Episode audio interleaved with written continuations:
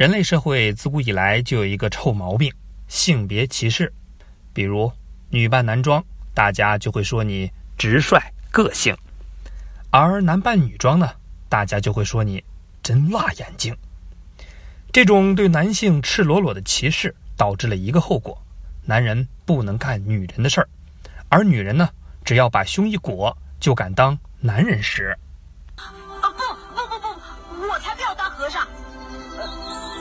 而且我也不能当和尚。为什么？因为我还想成家立业，娶一个又美丽又贤惠的娘子。可以啊，老妹儿。连蛇精都敢睡呀，大师，你不这么牛逼能死吗？所以呢，女人跑去当兵，跑去挂帅，更狠点儿，跑去还当了皇帝。今天呢，我们就聊聊中国唯一一个女皇帝武则天。女人要当皇帝呢，关键得看胸啊，不，心有多大，舞台就有多大。武则天十四岁的时候入宫。他妈哭得稀里哗啦，遭到了武则天的鄙视，哭得跟个娘们似的。皇帝是天子，我进宫说不定能上天呢。你个倒霉孩子，咋这么没羞没臊呢？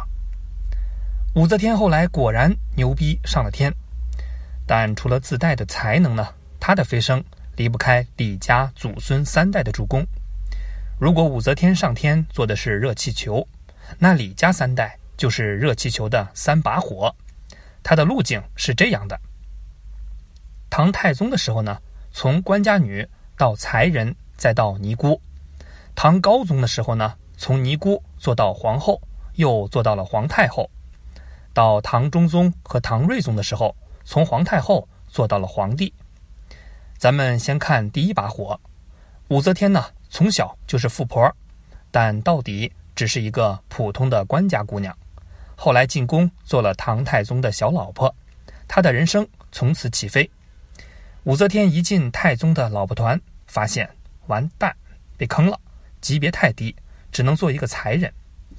我们简单了解一下，这个才人在太宗的老婆团里是一个什么档次？皇上已经有后宫佳丽三千，为什么还要出去偷吃呢？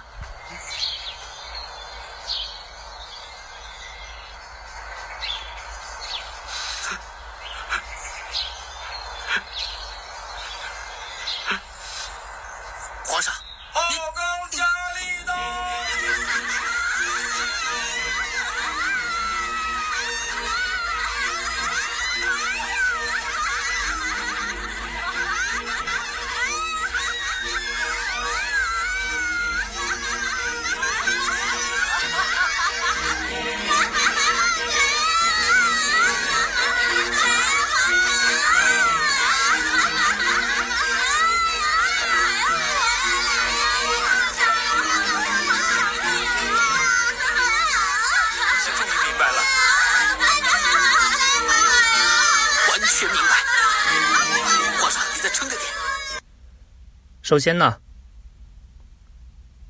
后宫之首呢是皇后，只有一个。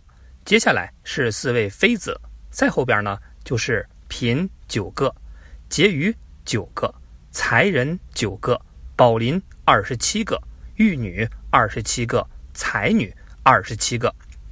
好吧，级别低没关系，可以从基层干起。结果呢，一不小心被太宗看穿了勃勃的野心。于是，太宗二话不说，直接驾崩了。皇爷爷，皇爷爷，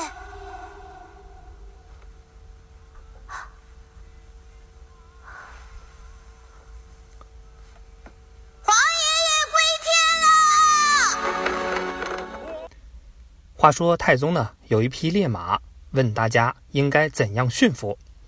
武则天说：“不听话就砍了他。”显然，太宗并不喜欢这个答案，所以呢，对武则天也一直不怎么来电。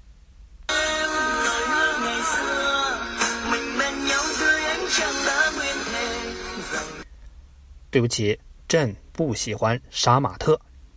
这个时候，武则天才发现，才人最低的根本不是级别，是性价比。进宫这么久，可能跟太宗连波都没有打过。太宗一死呢，还因为没有生孩子，被送到庙里当了尼姑。第一把火不但没上天，还咣当一声砸到了地上。太宗作为武则天的男人，我们可以称之为宗师级别的坑货。女人出了家，这辈子基本就交代了。可是武则天不一样。叱咤风云的大忽悠，怎么落到这步田地了？苍天呐，大地呀，这是哪位天使大姐替我出的这口气呀？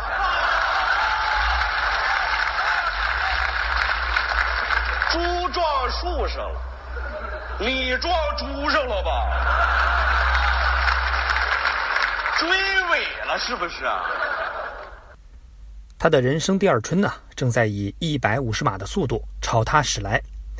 年纪轻轻被关进了庙里，怎样才能出来呢？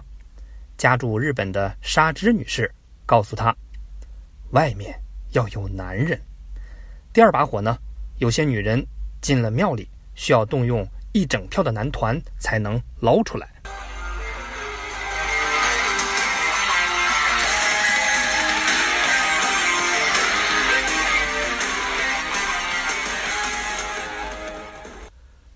武则天呢，操作简单，很容易上手，只需要一个男人就够了。太宗的儿子，唐高宗李治，命运早给武则天留了一手。当年呢，唐太宗生病，武则天和太子李治一块伺候。结果呢，太宗病没有治好，武则天倒和太子好上了。爹地，天气凉了，送你一顶帽子吧。你看，葱心绿。特别显年轻。李治上位以后，赶紧到庙里把后妈，啊不，情人接了出来。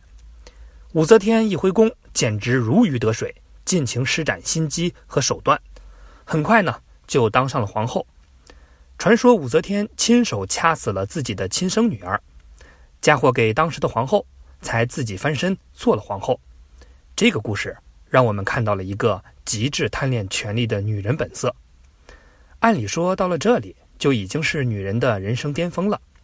可武则天从来都以一个直男的标准在要求自己，她要搞大事，搞国家大事，甚至搞国际大事。历史上，但凡女人能干政，肯定老公特别疼。高宗就是疼人的典型。怎么个疼法呢？头疼。高宗呢，有种效果持久、强烈的头疼病，工作。经常歇菜，一歇菜就说：“哎，媳妇儿，你帮我看看这个 PPT 到底咋弄啊？快急死我了！”武则天很有才，真能给皇帝出谋划策。久而久之，高宗在工作上离不开她了，上班呢也带着老婆一块儿去。老公，你知道吗？妈，哎，你打球去了？打球去了啊？那是女子单打呀，还是男女混合啊？男女混合，感觉不错呗。忒带劲儿。那是啊，我们工作也是一样，这个男女搭配呀，他干活不累，不累，就是不累。这种皇帝皇后排排坐的场景呢，史称“二圣临朝”。这可就不是一般的皇后了，而是超级皇后。没错，不过这事儿呢，还得看颜值。都到这种级别了，人生还有上升空间吗？高宗说：“你别急啊，我自有办法。”于是高宗牙一咬，腿一蹬，挂了。武则天成功升级成了皇太后，用生命把一个尼姑打造成为皇太后。高宗荣获史上最佳妇女之友奖。插一句，高宗常常被认为很懦弱，但他统治期间，疆域呢？是唐朝最大的，隋炀帝和太宗到死都没有搞定的朝鲜，就是被他拿下的。所以呢，高宗实际上是很有作为的。那武则天都混到了这个地位，离最终目标就差一步了。可是能帮助的大咖都没了，咋办呢？武则天环顾四周，嘿，完蛋不？墙角这儿不还有俩儿子能用吗？你看看，这不灯下黑吗？这不是。这俩儿子呢，一个叫李显。一个呢？都是武则天和高宗的儿子。武则天先推李显上去做皇帝也就是唐中宗。Ok 时间到然后呢找了个借口把他撸下来再推李旦上去。这就是唐睿宗。这整个过程呢都是武则天在后面操纵于是老李家的亲戚们不开心了武大娘，您这是景点拍照啊，刀快水热，一秃噜一个。”于是各种造反，可是最后全被武则天摁下去了。李家的势力就这样没落了。这个时候，武则天的权力已经累积经过了三个李家皇帝，他给自己造了一个字作为名字，叫武曌。不过道上的兄弟更喜欢称他三里屯儿。武则天再也不想当太后了，她要往前站，所以干脆把李旦又撸下来，自己登上了人生的最终高峰——皇帝。所以武则天的第三把火是她的两个儿子。他们最终把老娘推到了男权世界的顶点。武则天当上皇帝，把唐朝改成了周朝，首都也改到了洛阳，号称神都。女皇帝上位，总归还是有点心虚的，于是呢，搞了点小动作。他让自己的侄子在石头上写“圣母临人，永昌帝业”，然后从水里捞出来，表示自己天上有人。不过武则天千古留名。不只因为他当了皇帝，而是他把皇帝这事儿干得比男人还专业。政治上，武则天治理国家很有一套，非常开朗，尤其会用人，只要有才就敢用。他开创了武举，练家子也有了出头的机会。其中最著名的就是郭子仪，他武举出身，开始当兵，几十年后帮武则天的孙子唐玄宗拯救了整个帝国。武则天曾经弄死过一个政敌，叫上官仪。后来发现他孙女很有才，直接拉来重用。这个姑娘就是上官婉儿。军事上，她打起架来也特别的狠，尤其是对西域，就是帝国的西门。武则天把他们打得服服帖帖。这个故事告诉我们，无论在什么时候，懂点历史都是有好处的。